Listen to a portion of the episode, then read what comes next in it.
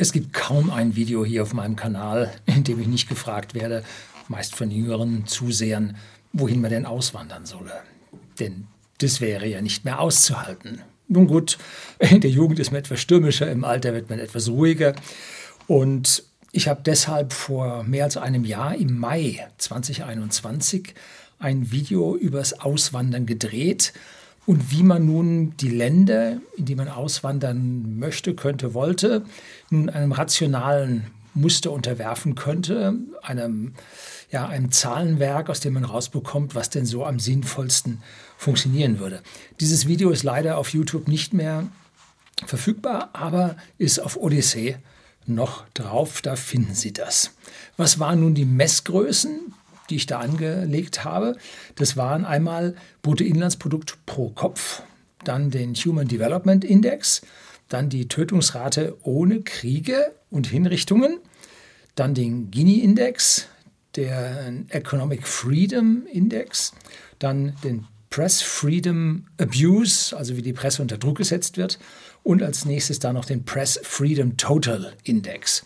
Also so, wie man die Menschen in Ruhe lässt, in Frieden lässt und wie es ihnen da in Folge heraus gut geht. Und aus diesen einzelnen ja, Zahlenwerken habe ich mir dann eine Liste an Ländern zusammengestellt, mit der man so ganz gut zurechtkommt. Und da kamen dann die üblichen Verdächtigen auch dabei raus. Das, was ich auch in meinen zahlreichen Reisen, die ich bislang schon unternommen habe, dann auch so rausgefunden habe.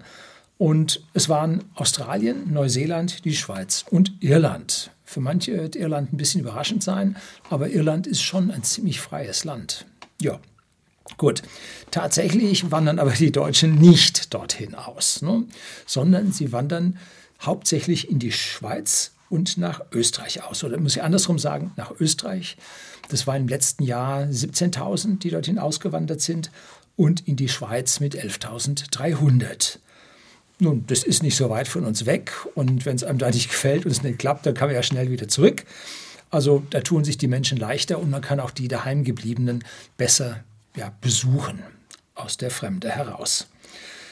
Es gibt einen von der Destatis, also offizieller Statistik gibt es die Wanderungsbewegungen, die wir in den letzten Jahren gesehen haben, aus Deutschland heraus nach Deutschland hinein und das für Deutsche, also deutsche Staatsbürgerschaft und Nichtdeutsche.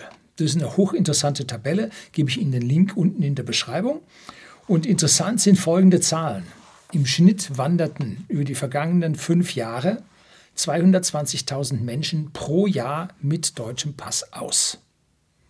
Das sind 22 Prozent eines Jahrgangs. Jeder fünfte bis jeder vierte wandert aus. Das muss man sich mal vorstellen. Das sind absolute Hammerzahlen und das völlig unbemerkt von der Öffentlichkeit, was für eine Größenordnung das ist. Das öffentlich-rechtliche Pay-TV und die sogenannten Qualitätsmedien berichten höchstens von der anderen Seite, was also hier erfolgreich eingewandert ist. Aber dass vor allem junge, gut ausgebildete verschwinden und ältere dann wieder zurückkommen, das ist natürlich gravierend. Okay, es kommen 160.000 von diesen 220.000 wieder zurück, bleibt ein Saldo von 60.000 pro Jahr. Und das sind jetzt keine Glücksritter und Leute, die es probieren, sondern das sind die Besten der Besten. Ich habe mal eine Bericht gelesen darüber, dass 70 Prozent der Auswandernden studiert haben und jünger sind und damit weit über dem Schnitt der Bevölkerung liegen, was dort auswandert. Das ist ein Brain Drain. Und ich glaube jetzt, dass bei Studierten nicht unbedingt die Geisteswissenschaftler sind, ne? die hier einen Sinn für den Staatsdienst haben. Hm. Gut, Soweit die Vorbemerkung dürfte eine der längsten bisher gewesen sein, aber ich musste dieses alte Video jetzt mal hier ganz kurz aufarbeiten, damit Sie hier nicht so völlig äh, ohne diesen Vorbau oder Hinterbau oder mein Gedankenbild sind. Jetzt kommt das Intro, dann geht's los.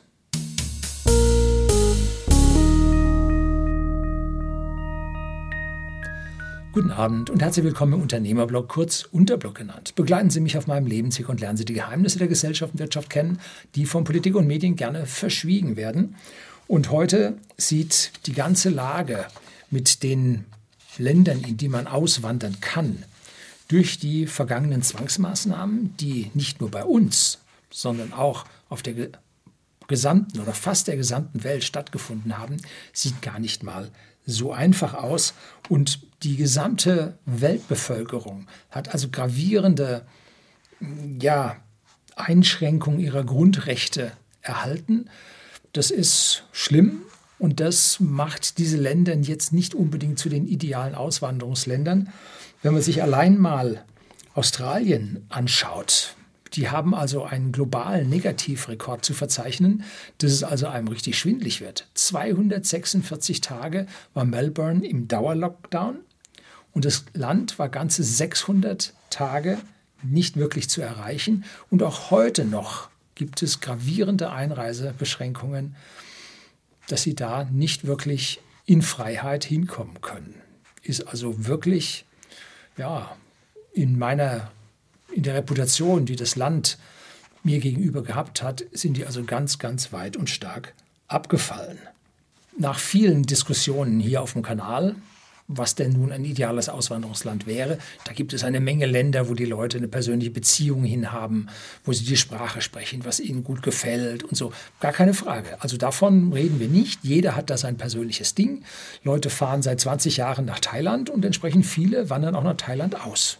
Leben ist dort günstig, Temperatur ist immer gut, Heizprobleme haben sie nicht, vielleicht auch eher Kühlprobleme, wenn sie etwas älter werden. Also über das reden wir alles gar nicht. Da hat jeder so seine eigenen. Aber wenn jemand nun keine Bevorzugung von irgendwelchen Ländern hat und jetzt irgendwelche ja, Kennwerte sucht, nach dem, an denen er sich festhalten kann, an denen er seinen Erfolg vielleicht ausmachen kann, dann habe ich einen Parameter kennengelernt, der das tatsächlich ganz gut beschreibt. Ich hatte in der ersten Untersuchung, Untersuchung, also der ersten Überblick, den ich gemacht habe, hatte ich BIP pro Kopf, also das Bruttoinlandsprodukt pro Kopf, was an Waren und Dienstleistungen pro Kopf in der Bevölkerung erzeugt wird. Und das dann als äh, PPP, Parity Purchasing Power, also Kaufkraft bereinigt. Und das gibt mal einen gewissen Ansatz, ist aber nicht das Wirkliche. Denn es gibt Leute, die erzeugen sehr, sehr viel BIP und andere Leute, die erzeugen gar nichts. Ne? So. Und irgendwo ergibt sich ein Mittelwert und das ist jetzt nicht das, auf das Sie nun springen sollten als Wert, sondern es geht um das Median, um den Medianwohlstand, der in einem Land vorhanden ist. Hm? So, Median bedeutet, man nimmt die gesamte Anzahl an Menschen teilt sie in der Mitte und die eine Hälfte hat weniger und die andere Hälfte hat mehr. Wenn Sie jetzt hingehen und sagen, okay, wir haben jetzt 10 Prozent oder 1 Prozent, denen die Hälfte gehört und dem Rest gehört fast nichts und Sie bilden einen Mittelwert, kommt auch was bei raus. Ne? Gibt aber nicht das Bild wieder, wenn Sie in dieses Land kommen. Hm? Also das ist eine schwierige Geschichte. Deshalb sollte man lieber sagen, was macht denn die große Masse? Also 50 Prozent liegt drüber, 50 Prozent liegt drunter und dieser Mittelwert, der macht es im Prinzip aus. Die EZB-Studie, über die ich hier ein Re-Upload-Video gebracht habe, die zeigte ja ganz deutlich, dass die Deutschen im Euroraum, die deutschen Haushalte im Euroraum, also da gelten nicht die Länder in Europa oder in der EU dazu, die nicht den Euro als Währung haben, sondern die mit den Euro im Euroraum gehört Deutschland zu den Ärmsten, wenn nicht gar sind die Ärmsten. Sicherlich hat sich seit den Jahren ein bisschen was verschoben, aber mich dünkt, so besser geworden ist es nicht unbedingt. Ne? Also da zeigt es, dass wir in der Masse keinen großen Wohlstand aufgebaut haben. Der Median dagegen in einem Land zeigt, wenn sie fit und leistungsbereit sind, wo sie über wenige Jahre hinkommen können. Interessant nebenbei Einwurf, selbst der Mittelwert, also wo unsere Reichen mit dabei sind, auch da liegen wir weit, weit abgeschlagen, also weit hinten. Oh, ja, weil auch unsere Reichen nicht so reich sind wie die Reichen im Ausland. Woran liegt das? Nun, die meisten unserer Reichen, die es durchaus gegeben hat, äh, die sitzen nicht mehr bei uns, die hocken woanders. Ne? Ja, soll vorkommen. Und die Intelligenz ist eine Eigenschaft, die in der Bevölkerung sehr fair verteilt ist. Weil die meisten der Bürger meinen, sie hätten ausreichend, sie hätten viel Intelligenz und vor allem mehr als ihr Nachbar. Und ja, das ist ein klarer Fall von Dunning-Kruger mit einer Fehleinschätzung. Die Wahrscheinlichkeit ist sehr hoch, dass sie im Mittelwert ihrer Intelligenz liegen. Ja, Intelligenz hat nichts mit Erfolg zu tun. So, muss man auch ganz klar dazu sagen. Also jetzt zu sagen, aha, ich bin nicht so intelligent und ich kann nicht auswandern oder ich bin super intelligent und ich wandere aus, beides nicht so ganz zutreffend, ist ein bisschen schwierig. Und wenn man jetzt nicht zu denen gehört, die vom Tellerwäscher zum Millionär werden, dann wird man mit einem Land, in dem das Medianeinkommen sehr hoch ist und der Medianwohlstand sich entsprechend dieses Einkommens ausgebildet hat, genau in der richtigen Stelle. Ne? Die Wahrscheinlichkeit ist halt ziemlich hoch, dass man im Mittelwert liegen wird. Und das Land mit dem höchsten Mittelwert, Median, nicht Mittelwert, Median, da werden Sie vermutlich hinkommen. Also wenn Sie sich ein Land suchen mit dem hohen Median, dann ist die Wahrscheinlichkeit, dass Sie mit einem, mittleren Intelligenz und einem ordentlichen Schaffenswillen, den brauchen Sie immer, wenn Sie auswandern, äh, dass Sie da in die Mitte reinschaffen, ist durchaus gegeben. Die Wahrscheinlichkeit ist hoch. Aller Anfang ist natürlich schwer in einem fremden Land. Aber nach ein paar Jahren, es wird ein paar Jahre dauern, nach ein paar Jahren kann man es dann schaffen. Und dabei sollten Sie die alten deutschen Tugenden, oder soll man lieber sagen, die preußischen Tugenden, wie Pünktlichkeit, Ordnung, Fleiß, Genauigkeit, und Ehrlichkeit, die sollten Ihnen bei diesem Erreichen dieser Punkte, sollten Ihnen wirklich helfen. Also besinnen Sie sich darauf, was man an dieser Stelle zu tun hat. So, und wer führt nun diese Liste mit den höchsten Wohlstandsmedianen an? Hm? Australien. Sie haben es schon annehmen können, weil im Hintergrund Australien als Video läuft. Und Sie haben in den vergangenen Jahrzehnten, Sie, die Bürger und die Regierung, einen super Job gemacht. Die Regierung war sehr, sehr umsichtig und sehr um den Bürger bedacht. Doch seit einigen Jahren geht es dort nun auch ein Stück weit bergab. Warum? Weil sie mit ihrem Hauptexportland, das ist China, über Kreuz gekommen sind. Hauptexportgüter aus Australien heraus ist Eisenerz, Kohle und LNG kennen wir mittlerweile alle, verflüssigtes Gas. Und das sind die großen Exportstoffe und auch der große Wohlstandsbringer von Australien. Und da kommen sie jetzt oder sind sie jetzt in Konflikt mit China gekommen. Wer auch immer da zündelt, ich will da jetzt nicht drauf eingehen. Ich habe da meine Vermutung. Aber es ist nichts Gutes für das Land, wenn man die Haupteinnahmequelle hier anfängt dran zu zündeln. Keine gute Idee ja, der Wechsel hin zur Labour-Regierung tut noch das Seine dann mit dazu. Ich habe durch Zufall, ich habe einen äh, Videokanal, den IIW-Blog von einem Australier abonniert, schaue ich schon ganz lange und auf einmal kam ein Hammer-Video, blende ich Ihnen unten oder schreibe ich Ihnen unten in die Show Notes mit rein, von dem Herrn, der sich genau um diesen Median Wealth kümmert. Also der Hammer, was der zusammengetragen hat an der Stelle. Und das ist ein ganz typischer Australier. Die haben in ihrem australischen Tonfall, Dialekt, Slang, haben die hohe betonte Endsilben. Das klingt manchmal ein bisschen schrill, ist ein bisschen komisch, aber wenn man sich mit australischen Bevölkerung mal ein bisschen unterhalten hat, wie wir in unserem vergangenen Wochen in Australien, dann hat man das schon so als australischen Urdialekt so mitbekommen. Also lassen Sie sich davon nicht abschrecken, das ist ganz normal. Und in den letzten Minuten, dort gibt es den Median Wealth pro Erwachsenen und dieses stammt aus einem Wealth Report von der Credit Suisse. Auch da finden Sie den Link dazu unten in der Beschreibung zu diesem Video. So, und die Liste blende ich Ihnen jetzt mal hier ein, unten mit Quellenangabe. Und zwar Australien ganz oben, dann Überraschung, Überraschung, Belgien, Hongkong, Neuseeland, Dänemark, Schweiz und Niederlande. Und dann kommt ein Sprung und dann geht es weiter mit Frankreich und so weiter. Ist egal. So, bis auf Hongkong, wo ich noch nicht war und ich auch nicht hin will, die sind mir einfach zu dicht besiedelt, habe ich letztlich im Video über die Energiedichte und Bevölkerungsdichte auf der Welt gehabt. Gibt es auch unten den Link in der Beschreibung dazu. Äh, gehört zu den zehn dicht besiedelsten Städten auf der Welt. Nein, nicht mein Fall. In solchen Städten kommen mir alle immer entgegen. Das ist nicht meins. Und in die anderen Länder habe ich also durch meine Reisen dorthin, zum Teil viele, viele Wochen, habe ich einen ganz guten Einblick in diese Länder bekommen und kann das also auch nachvollziehen. Das stimmt so, was da jetzt an diesem Median Wealth dann am Ende von der Credit Suisse rausgerechnet wird. Und Deutschland? Ja, war klar, ne? nicht mal unter den ersten 20. Leider ist die Liste nicht länger.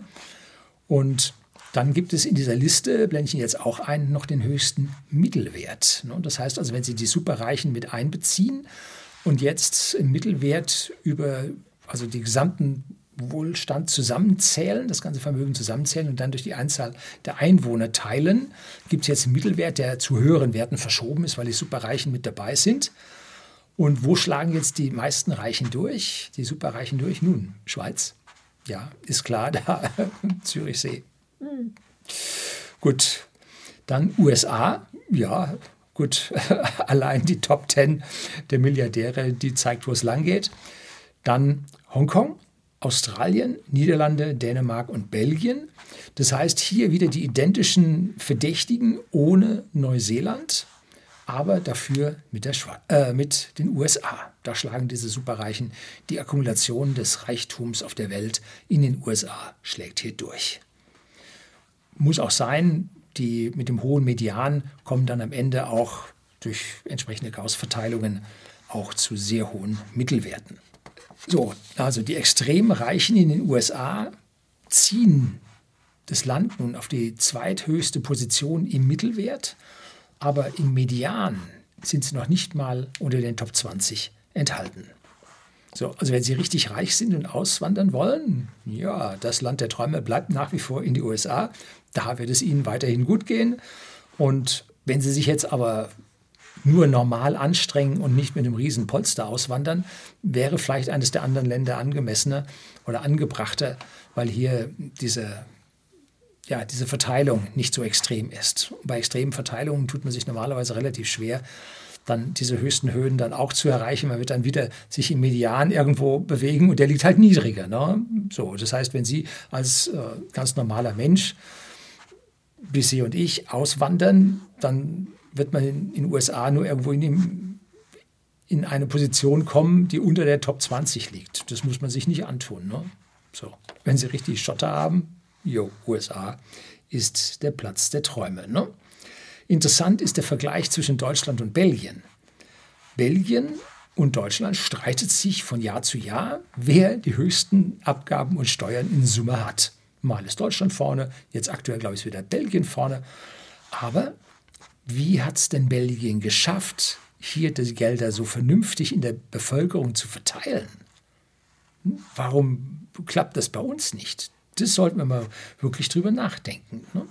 Und zwar, weil ich vermute, dass Belgien das Vermögen im Land lässt und Deutschland das Vermögen aus dem Land abzieht. Ja, wissen wir alle, dass die, unsere großen Konzerne zu 85 Prozent in ausländischer Hand sind und dass die Konzerne bei uns keine Steuern zahlen und dann schwupp fließt das Geld ab. So, sind wir jetzt ein reiches Land oder nicht? Nun, in der Spitzengruppe sind wir zumindest nicht. So, und das dürfte eines der Hauptgründe oder einer der Hauptgründe sein, warum bei uns so ein großer Wunsch nach Auswanderung da ist, weil bei uns man halt werkeln, schaffen, malochen kann und vergleichsweise zu anderen Ländern nicht zu diesem Wohlstand kommt. Bei uns ist praktisch für jemanden, der jetzt werkelt und sich abrackert und diese deutschen Tugenden wirklich ja, bis ins FF auslebt, auslebt, anwendet, der ja, schafft es noch nicht mal bei uns zu einem Wohneigentum zu kommen. 43 Prozent bei uns, oder sind es jetzt mittlerweile 44 Prozent, leben in den eigenen vier Wänden, die anderen 56 Prozent eben nicht. So, und wenn man nach Australien schaut, wenn man dort normaler Ingenieur, Elektroniker, sonst was ist, bumm, natürlich hat man ein Haus. In den großen Städten, da wird es schwierig, klar, auch da ist die Bevölkerungsdichte sehr hoch und die Grundstückspreise sehr hoch. Aber so wie sie ein bisschen in die Outskirts kommen, da stehen also die einzelnen Häuser gerade das Schee ist. Ne? So, also da dürfte sich ein Großteil dieses unterschiedlichen Wohlstandes her manifestieren. Bei uns wandern von einem Jahrgang 22 Prozent aus. Da habe ich Ihnen unten den Link zum Migrationsbericht eingefügt. 22 Prozent wandern aus. Das ist eine gewaltige Zahl. Und es kommen zwar ordentlich wieder zurück, ganz klar. Vor allem aber dann ältere.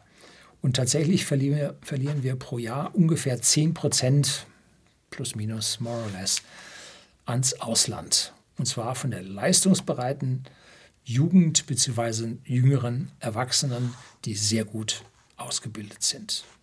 Das ist schlimm. So, wohin sollten wir jetzt auswandern? Blicken wir mal ein bisschen tiefer in die Länder rein. Und bei diesen Ländern fällt auf, da ist kein Nordamerika bei den Medianvermögen, kein Nordamerika dabei, kein Südamerika, kein Afrika und kein Festland Asien. Jo, eigentlich nichts, ne? Sondern es ist Europa drin und Down Under. Hongkong, Sonderfall, 99 Jahre europäisch geprägt. Blicken wir nochmal tiefer, dann ist keine der großen Nationen mit dabei. Auch keine der sehr kleinen. Obwohl an der Stelle kann ich mir vorstellen, dass die Credit Suisse nicht alle Nationen der Welt, 195 momentan von der UNO anerkannt, äh, dabei sind 193 in der UNO und zwei sind nicht dabei. Das ist nämlich der Vatikanstaat und Palästina. Und jetzt sehen wir uns mal diese Länder im Detail an. Australien hat 25,7 Millionen Einwohner, Belgien 11,6 Millionen, Hongkong 7,5 Millionen, Neuseeland 5,1 Millionen, Dänemark 5,8 Millionen, die Schweiz 8,6 Millionen, die Niederlande 17,4 Millionen, was ich persönlich ziemlich verschätzt habe. Den Rest hatte ich so ungefähr drauf. Aber dass die Niederlande so groß ist, das habe ich nicht verinnerlicht. So, sind das große Länder, sind das kleine Länder? Nun, jetzt bilden wir wieder Mittelwerte, jetzt bilden wir wieder Mediane. Und jetzt schauen wir uns mal die Weltbevölkerung an. Die dürfte momentan bei 8 Milliarden liegen. Also diese Zahlen sind alles in Millionen, also 8000 Millionen. Länder 195, da ist der Mittelwert 41 Millionen Einwohner pro Land. Hm. Schauen wir uns jetzt den Median an, also die 197 Länder, nicht 100, sondern nur 97 Länder. Äh, was ist da so an der Position dran? Da liegen sie so bei 8, 8,5 Millionen Einwohner im Land. Und jetzt sagen wir mal, okay, Ziehen wir mal die Großen ab, die verfälschen das Ergebnis doch gewaltig. Ziehen wir also die fünf Großen ab. Das ist äh, China, Indien, die USA, Indonesien und Brasilien. Da können wir also schon mal 3,54 Milliarden Menschen dann davon nochmal abziehen, bleiben 4.463 Millionen übrig. Jetzt sind es nur noch 190 Länder statt 195 Länder und der Mittelwert macht 23,5 Millionen Einwohner. Und im Median liegen wir bei 8 Millionen Einwohner. Da tut sich nicht viel. Die haben alle so 8, 8,5 Millionen Einwohner in diesem ganzen Bereich um die 100. Ne? Was ziehe ich daraus jetzt für ein Fazit? Nun, Sie kennen mich hier als ziemlich ähm, äh, ja, subversiven und äh, ja, kritischen Menschen, der Finger gerne in Wunden legt. Ich halte die großen Staaten dieser Welt von ihren Politikern gekappert. More or less, mehr oder weniger. Und es gibt eine privilegierte Gruppe an Menschen, die mit diesen Politikern zusammenarbeiten. Zusammenarbeiten ist jetzt ein sehr dehnbarer Begriff. Das geht also vom Lobbyismus über Bestechung. Man muss einfach nur mal so Korruptionsliste sich anschauen. Und dann merkt man gerade, dass die beiden korruptesten Länder in Europa ein Problem miteinander haben. Ja, soll auch vorkommen. Und dann wissen wir in den großen Ländern Steuerfreiheit für Konzerne, Schutzgesetze für Konzerne, äh, nennt sich Konzernprivileg, habe ich in meinem Buch Allgemeinbildung äh, ganz speziell äh, fast ein Kapitel darüber gewidmet, ähm, was wir hier für Bevorzugung von Großen gegenüber Kleinen haben. Und hier haben wir die Zahlen schwarz auf weiß, dass diese großen Länder mit ihrem politisch-finanziellen äh, Komplex, drücken wir es vorsichtig aus, dass das nicht zum großen Wohlstand der Bevölkerung ja, zuträglich ist. Wahrscheinlich alles viel zu groß, viel zu anonym. Berlin ist weit weg, ne? Washington DC ist weit weg.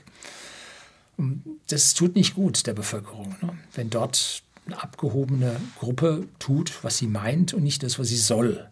Ne? Denn bei uns meinen ja Politiker, uns regieren zu müssen, Herrscher auf Zeit zu sein. Dabei haben eigentlich wir sie als Herrscher dazu benannt und eigentlich sollten wir über Abstimmungen und unsere eigenen Kundgebungen, Kundtun, sollten wir eigentlich die Politiker dazu anhalten, das, was sie vor Wahlen uns versprechen, nach Wahlen auch einzuhalten. Die Friedenspartei, nee, die apokalyptischen Reiter sind da also ganz schön weit. Äh, oder die Freiheitspartei, die auf einmal Zwangsmaßnahmen für sinnvoll hielt.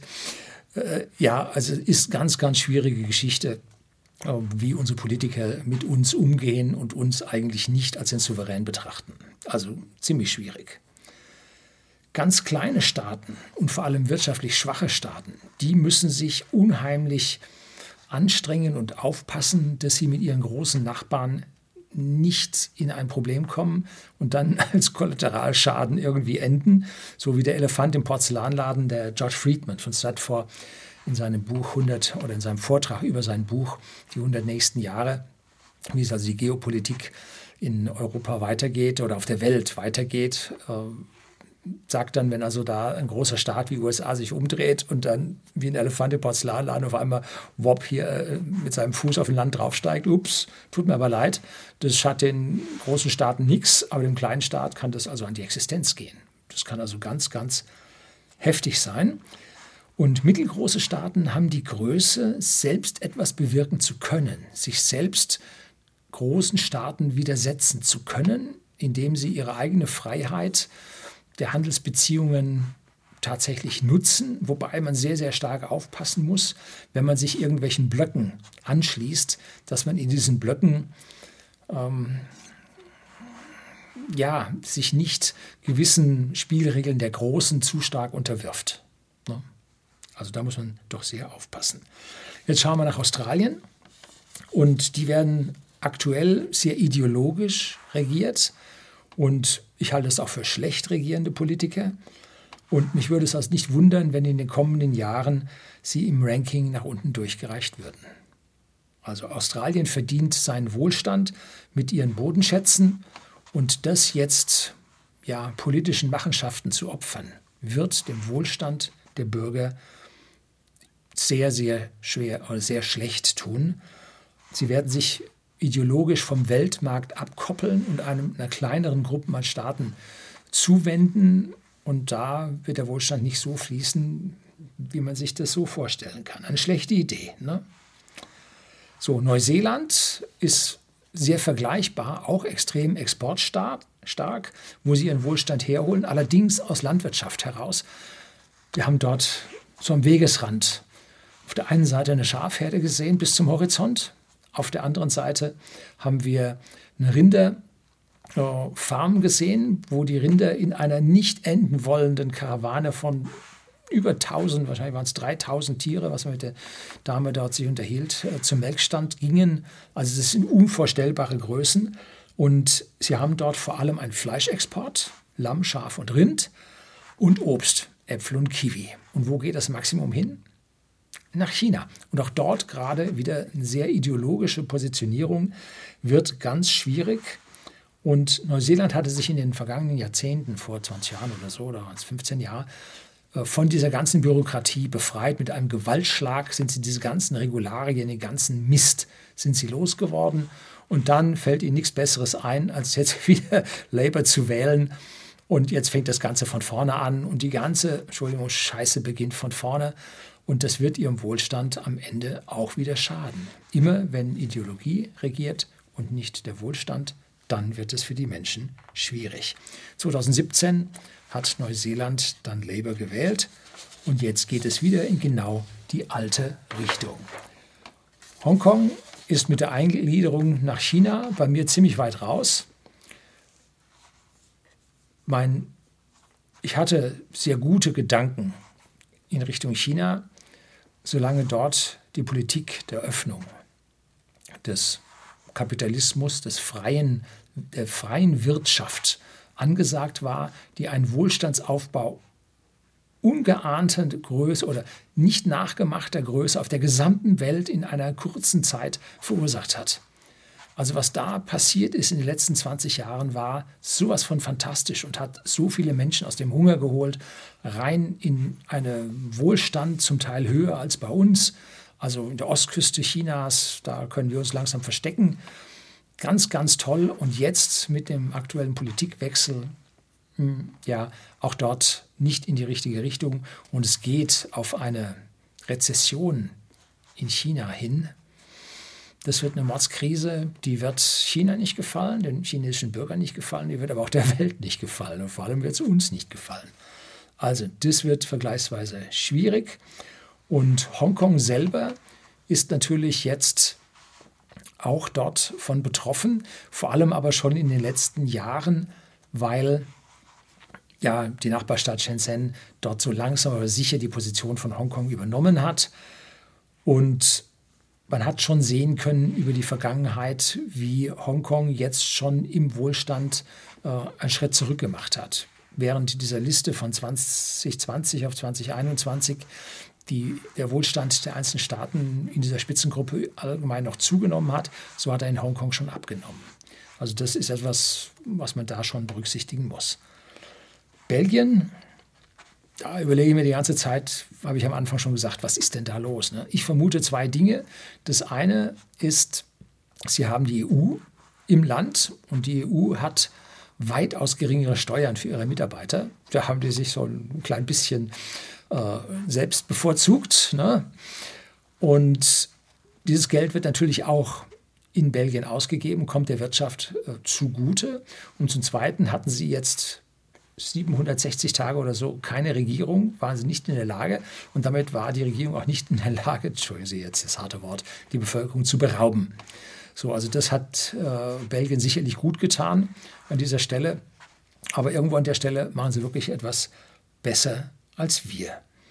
Dänemark hat mit seinen Staatsausgaben für seine Bürger sehr gut gearbeitet. Ich war letzten Jahre, vor allem 2020, 2021, oft in Dänemark und das hat mir alles dort sehr, sehr gut gefallen. Es gibt aber auf der Insel oder auf den kleineren Inseln auch noch ärmlichere Gebiete, aber in den Städten läuft es ziemlich gut. Und das kann auch in Summe so eine skandinavische Mentalitätsfrage sein. Wobei in Norwegen ja ganz, ganz lange Jahre rot regiert und in Schweden auch. Da hat sich dann doch erstaunlicherweise eine reichere Bevölkerungsgruppe nach oben schieben können die ja den Median in der Bevölkerung doch vergleichsweise niedrig hält, weil dort auch hohe Steuern und Abgaben zu entrichten sind. Schweiz ist klar, braucht man gar nichts zu sagen. Niederlande ist auch ein Spezialfall. Früher litten die ja unter der niederländischen Krankheit. Die hatten dort, als in den 60er Jahren Öl in der Nordsee, 70er Jahre wurde es dann richtig exploriert, gefunden wurde. Da wurde dieses Geld allein in diese Ölindustrie und Gasindustrie ausgegeben und der Rest des Landes verkam mit riesigen Problemen. Und das hat man dann gemerkt, hat es geändert und hat jetzt eine vergleichsweise gute Infrastruktur in den Niederlanden aufgebaut.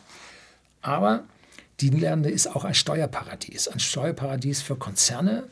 Dieser Double Irish with a Dutch Sandwich, also ein Steuersparmodell mit Irland über die Bande gespielt, sorgt dafür, so hörte man, dass 40 Prozent des Staatshaushaltes aus diesen 1% Steuern der Konzerne, der riesigen Konzerne, sich ergibt, sodass ohne die Bevölkerung riesig zur Steuer bitten zu müssen, ein großer Teil an Staatshaushalt vorhanden ist.